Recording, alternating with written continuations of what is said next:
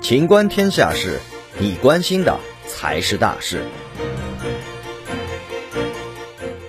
一百三十个国家同意支持全球最低企业税。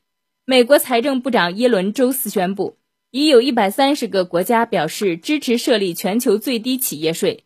这意味着全球朝大规模税制改革迈出了重大一步。如果这一税制得到广泛实施，将有效终止跨国公司将总部迁往爱尔兰和英属维克金群岛等低税收地区的做法。尽管这些公司的客户、运营和管理人员都不在这些地区。一百三十个国家的政府官员在协议中同意，新的税收计划应与跨国公司实际开展业务的地点，而非总部所在地相关。耶伦并未在声明中指出全球最低企业税的具体税率，但拜登政府此前提倡将其设定在百分之十五。